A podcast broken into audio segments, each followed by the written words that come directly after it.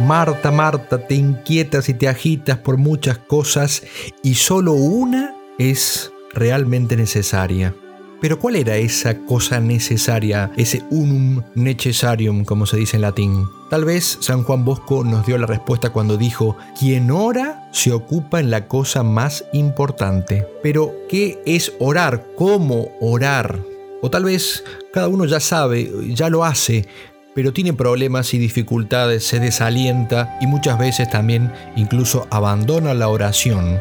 Vamos a desarrollar entonces en una serie de podcasts continuados este tema que nos parece central en la vida del católico y vamos a hacerlo de la mano del padre Jacques Philippe un sacerdote, autor de muchos libros de espiritualidad, también predicador de ejercicios espirituales. Vamos a utilizar el libro Tiempo para Dios, que en definitiva, así se llama el libro, en definitiva esto es la oración, un tiempo para Dios. No nos engañemos entonces, sin vida de oración no hay santidad y por tanto no hay esto que queremos llegar a ser, leones de Dios. Acompáñenme entonces en este recorrido. Quedan pocas almas grandes, pocas almas nobles, ¿Qué es un noble? preguntó alguien. Difícil de definir. Eso se siente, no se dice. Es un hombre de corazón, un hombre que tiene alma para sí y para otros. Son los que sienten el honor como la vida, en su conducta han puesto un estilo, los que por poseerse pueden darse. Son los que saben a cada instante las cosas por las cuales se debe morir, los capaces de dar cosas que nadie obliga y abstenerse de cosas que nadie prohíbe. Hace falta una nueva motivación épica que sea capaz de tocar a las nuevas generaciones, que inspire a muchas almas a amar más a Dios, que las lleve desde los pequeños sacrificios diarios hasta las cimas de la santidad. ¿Dónde encontrar esa inspiración? En los mejores libros de espiritualidad, en las hazañas de los héroes y los santos. Es necesario cubrir la brecha. Te invito a que recorramos juntos este camino. Este no es el podcast de los que son héroes hoy y santos ya. Es el de los que buscan inspiración para llegar a las cimas más altas. Bienvenidos a Leones de Dios.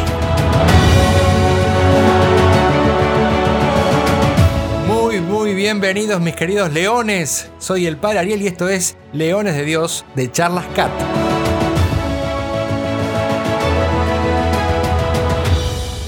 Hoy vamos a continuar viendo la serie Tiempo para Dios para los que todavía queremos aprender a rezar.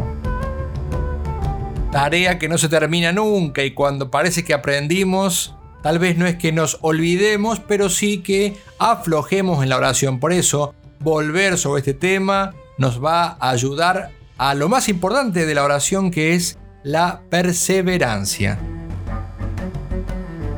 Y hablando de perseverancia, agradezco a los perseverantes que nos acompañan cada semana. Y para los que se suman, les damos la bienvenida a este podcast de Charlas Cat.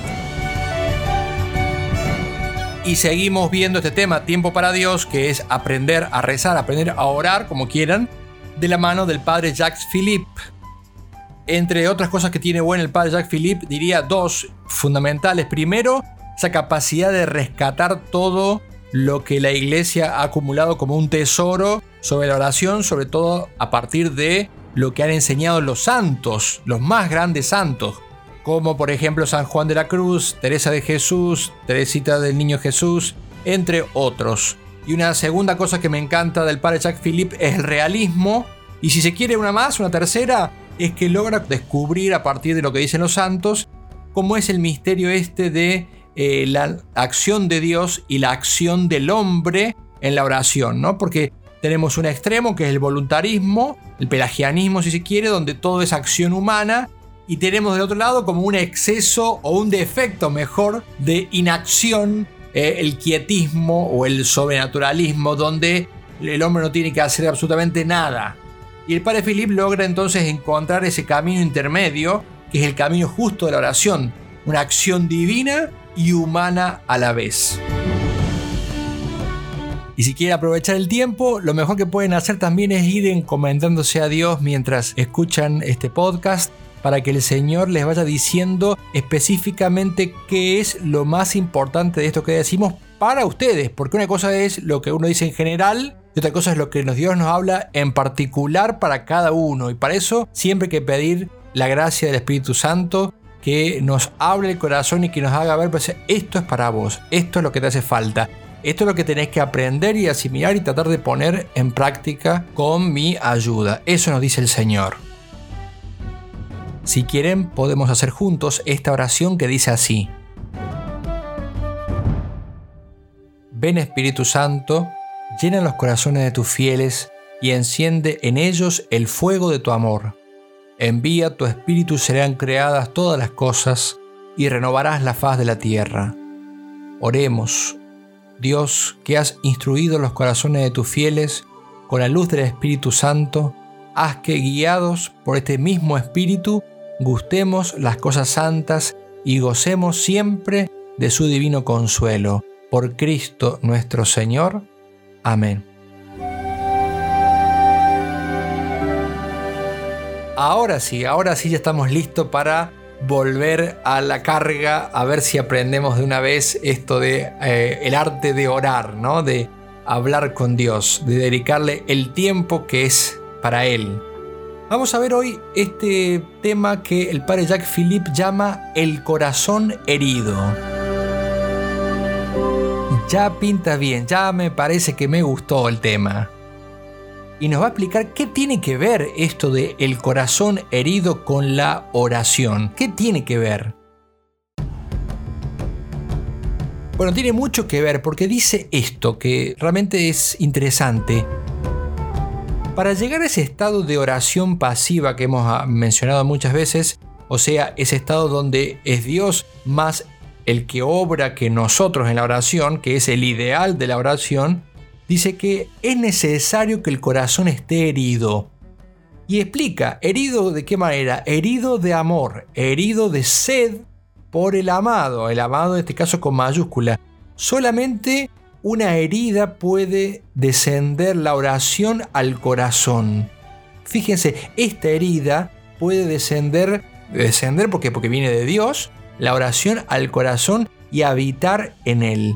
Es necesario entonces que Dios nos toque en un nivel profundo, bastante profundo, para que no podamos estar sin Él. Fíjense qué interesante esta idea. Es decir, tenemos que desear y pedir que Dios nos hiera de tal manera que no estemos satisfechos sin Él, sin estar un momento con Él, sin conversar con Él, sin elevarnos a Él sin esa herida de amor, que es lo que así le pone, ese nombre le pone a ese estado, eh, dice el padre Jacques Philippe, no será la oración nunca más que una especie de ejercicio intelectual, o sea, algo, algo, que hacemos con la mente, y no lo que tendría que ser la oración, que es una íntima comunión con aquel, con aquel con mayúscula, que tiene un corazón herido de amor por nosotros. Ah, qué bueno, aplausos. Bien, Padre Filip, bien explicado. Es Dios el que tiene antes que nosotros el corazón herido. El corazón herido que lo hace sangrar para, para conquistarnos, para ganarnos, que no puede estar sin nosotros. ¿eh? Eso es cuando uno se enamora, tiene el corazón herido y no puede estar sin la persona amado. Misteriosísimo, pero así es. Dios tiene el corazón herido de amor por nosotros tanto en este podcast, en este, esta serie que se llamamos Tiempo para Dios, como en la serie Investigación sobre Jesús, hemos hablado mucho de Jesús y hemos hablado de, de su bondad, de su cercanía y especialmente ahora, después de estos capítulos de Tiempo para Dios, en la serie Investigación de Jesús vamos a empezar de lleno, de lleno, de lleno a meternos adentro de Jesús. Hemos visto un poco por afuera el fenómeno de Jesús y después vamos a ver eh, de lleno cómo era Jesús por dentro. Pero tanto en uno como en otro hemos hablado de la humanidad de Jesús. ¿Y cuál es, dice Padre Filip, el centro de la humanidad de Jesús? Su corazón herido. El corazón de Jesús está herido de amor, abierto por una herida. ¿Para qué? Para que ese amor divino, en este caso, se derrame sobre nosotros, para que al mismo tiempo nosotros tuviéramos acceso o entrada a Él. Fíjense que esa herida, dice, es como que derrama el amor de Dios sobre nosotros y al mismo tiempo es una abertura por donde nosotros entramos y tenemos acceso a Él, a Dios. Y solo podremos recibir esa eh, ese derramarse el amor de Dios, si nuestro propio corazón también se abre por una herida.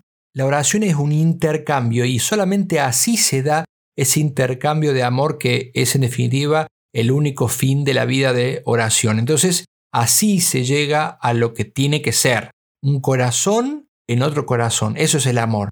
Y la oración busca eso, un corazón en otro corazón. Según los momentos, esta herida que produce el amor va a tener, dice Padre Philip, diferentes manifestaciones. O sea, no todo el tiempo el amor se manifiesta del mismo modo. Unas veces puede ser, dice, un deseo, una búsqueda ansiosa del amado. Otras veces va a adquirir otras formas, no solo la forma de desearlo a Dios. Otras veces el amor adquiere, por ejemplo, también la forma de arrepentimiento y dolor por el pecado. ¿O acaso no nos pasa esto en el amor humano muchas veces, no? Cuando pensamos en la persona que queremos, eh, o a veces nos viene una ráfaga de dolor o de pena por haber hecho o dicho algo, eh, por haberle fallado, por no haber estado a la altura, por no habernos tantas cosas. Bueno, eso es también una muestra, una forma de manifestar el amor, dolor por el pecado, dolor y arrepentimiento. Otras veces será sed de Dios, algo no muy definido, eh, una especie de agonía o de dolor o tristeza por la ausencia, también eso es una manera de amar, ¿no? Sentir eh, el dolor de la ausencia de alguien. Otras veces también según las almas puede ser dulzura, una dulzura que agranda el corazón. Otras veces también según otros, porque también no son, estas manifestaciones son iguales en todos, otras veces podrá ser una felicidad eh, difícil de explicar, como una alegría simplemente, una alegría de estar con Dios, de tenerlo a Dios, de poseerlo a Dios, de, saberse hijo de Dios.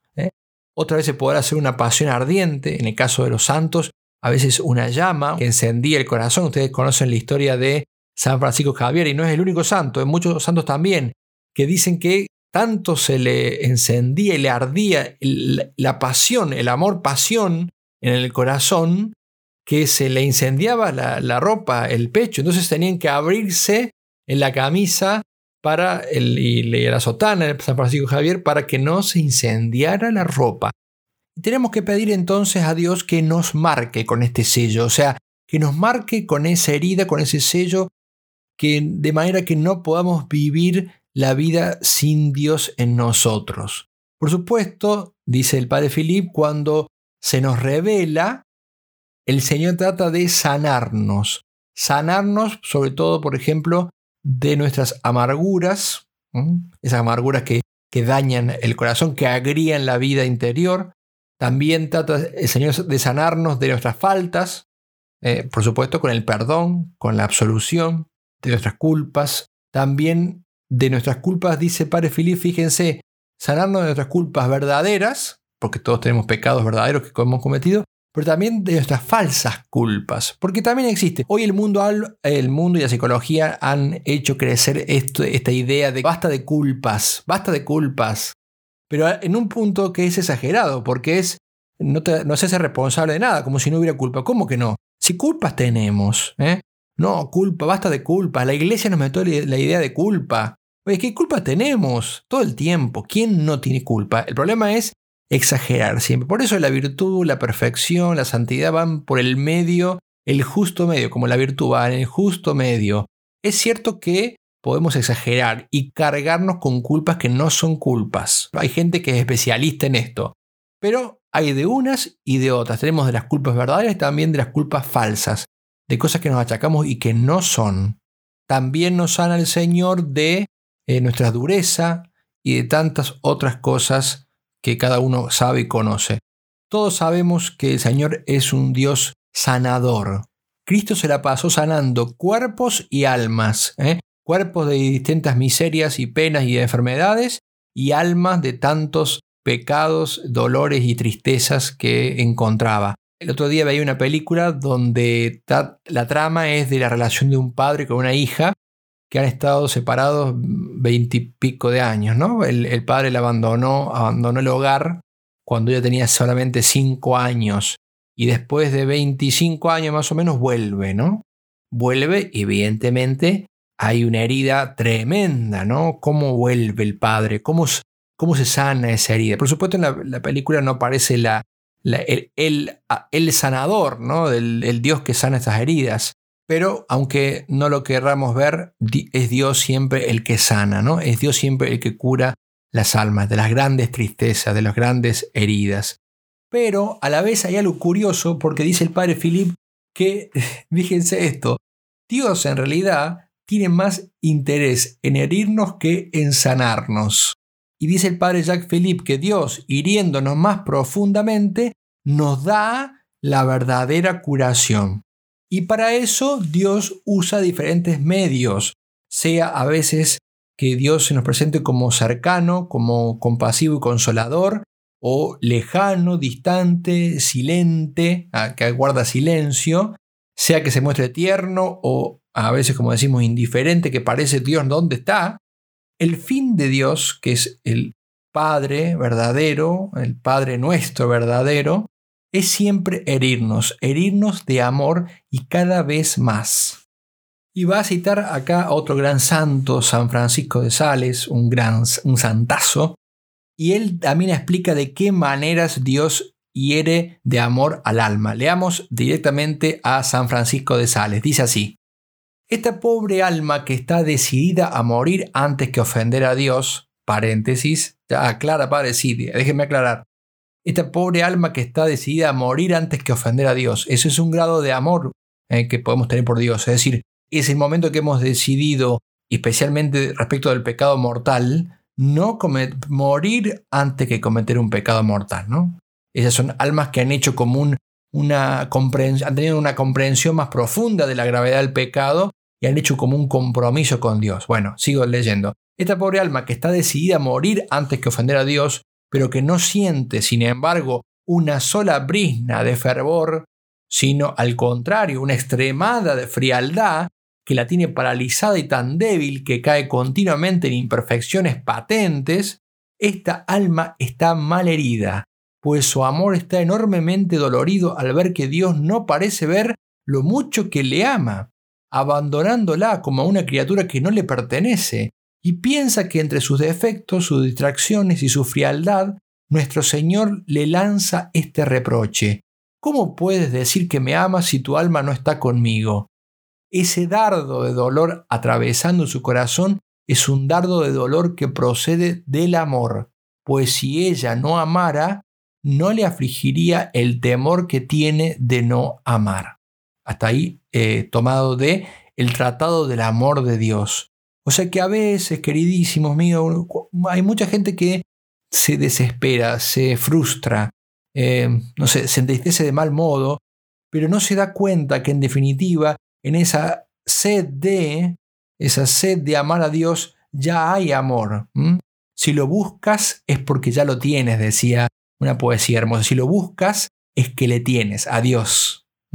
Si lo buscamos, cuando lo buscamos, cuando lo añoramos, ya hay algo de ese amor, aunque no sea el amor grande de los santos, pero ya hay algo que está viviendo en nosotros. Hay una herida, una de esas buenas heridas que Dios quiere hacer en nosotros, en nuestro corazón. Hay almas que les cuesta entender esto, pero la verdad es esta.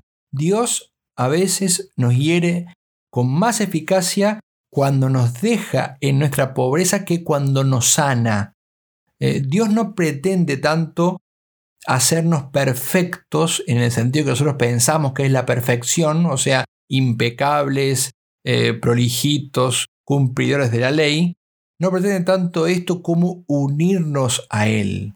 Cierta perfección, según la imagen que uno se hace, digo, de la, de la perfección, muchas veces lo que hace es ah, volvernos autosuficientes e independientes. En cambio, el estar heridos nos vuelve pobres. Acuérdense que ya lo hemos visto este tema. Nos vuelve pobres, pero nos pone en comunicación con Él. Es decir, y esto siempre, acordémonos que dijo Cristo, no he venido a los sanos, sino a los enfermos.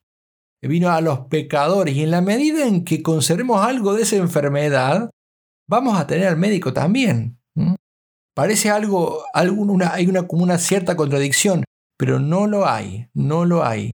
Y por eso Dios nos deja un poco heridos, para poder ser nuestro médico cercano. Mm. Por supuesto, son metáforas, son imágenes. ¿Por qué? Porque es difícil explicar estas cosas que son muy espirituales o interiores. Y entonces el padre Philip eh, insiste, dice, no se trata de alcanzar una perfección ideal, sino de no poder pasar sin Dios, de estar ligados a Él de una manera constante. Lo mismo en nuestra pobreza que en nuestra virtud, dice Él.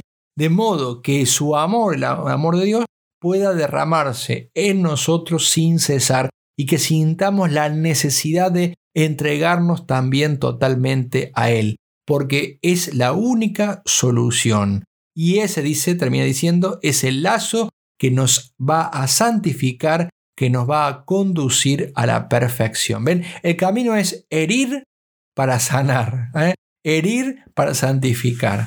Y esto explica muchas cosas de nuestra vida espiritual. Esto nos sirve para entender por qué Jesús, por ejemplo, por ejemplo, acuérdense el caso, no lo libró a San Pablo de eso que él llamaba el aguijón de la carne. Acuérdense que él decía que tenía como un aguijón de la carne, un ángel de Satanás encargado de abofetearlo. Así, así decía él. Y él se quejaba, se lamentaba de, este, de, este, de esta herida o de este, esta enfermedad en este caso. Y el Señor me responde, dice San Pablo, te basta mi gracia, pues mi fuerza se hace perfecta en la flaqueza. Y esto explica también por qué los pobres y los pequeños, los que han sido heridos por la vida muchas veces, tienen, a menos decimos heridos por la vida, pero muchas veces heridos por Dios o que Dios permite ese sufrimiento, tienen estos con frecuencia unas gracias de oración que no tienen los poderosos, los felices, los que pasan eh, la vida cómoda y tranquila. Los que sufren muchas veces tienen una oración mucho más profunda. Entonces al padre Filipe le gusta definir la oración como esto, como, que el trabajo de la oración como esto, mantener abierta la herida de amor. Esa es la oración impedir que se cierre esa herida. Y esto dice Padre Felipe lo que tiene que guiarnos para saber lo que tenemos que hacer en la oración. Cuando eh, dice que uno ve que empieza a cerrarse esa herida o se atenúa por la rutina, por la pereza, por lo que sea, hay que actuar, hay que despertar.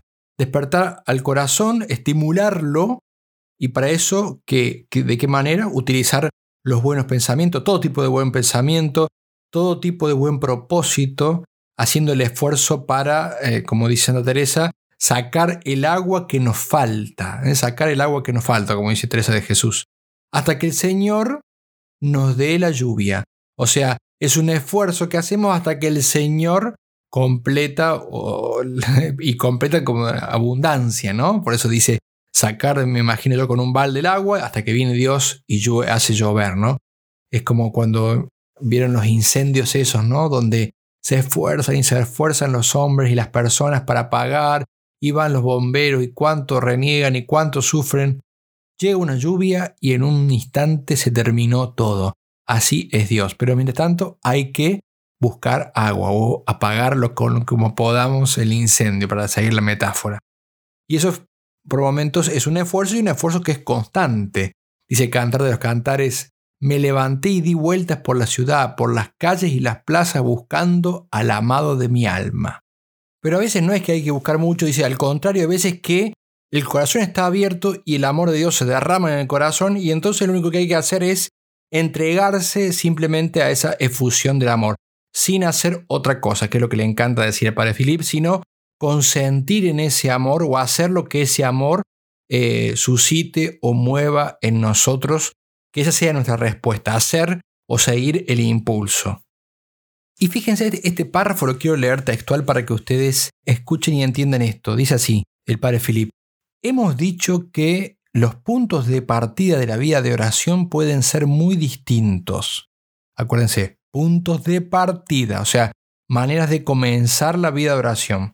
Hemos aludido, dice, a la meditación, cosa que siempre recomendamos, que es la que nosotros más conocemos, y por eso la recomendamos y ayudamos a que a que lo hagan. Por eso en la página de Charlas Cat tienen siempre propaganda. Pero para ustedes, tienen las meditaciones para hacer de todo, de la Eucaristía, de la Virgen María, este, de, de Jesús, de San José. No me quiero olvidar ninguna porque seguro muchos de los que son los, los cat workers, los trabajadores cat que cargan las meditaciones. Ahí no mencionó las mías, padre. bueno, todo, hay un montón de meditaciones.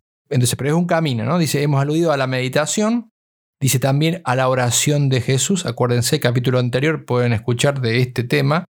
Y dice, y yo creo que hoy, acá está lo interesante, dice, estos son, no son más que ejemplos, meditación y oración de Jesús. Y si yo creo que hoy, en este siglo tan especial, en el que estamos tan dañados, gran verdad, el hombre está muy herido no solo en su parte espiritual, sino incluso en su parte humana, un deterioro humano importante en la comunicación, en los afectos, en sus relaciones interpersonales, etc. Dice, que estamos tan dañados, Dios tan perseguido, dice, tan dañado nosotros, Dios tan perseguido y las etapas de la vida espiritual frecuentemente alteradas, las etapas de la vida espiritual, a menudo, dice, nos vemos como introducidos de improviso en la vida de oración. Recibimos casi inmediatamente esta herida de la que hemos hablado a través de la gracia de una conversión. Y esa conversión, dice, puede venir de distintas maneras. Eh, en un grupo o en otro, haciendo una cosa o la otra. Es como que Dios tiene que saltearse etapas. Esa es la idea que transmite. Y luego el padre Philip lo que hace para concluir el capítulo es eh, poner el contexto adecuado que es la vida de la iglesia. Es en la iglesia y con la iglesia que hacemos oración. Hasta aquí vamos a dejar hoy.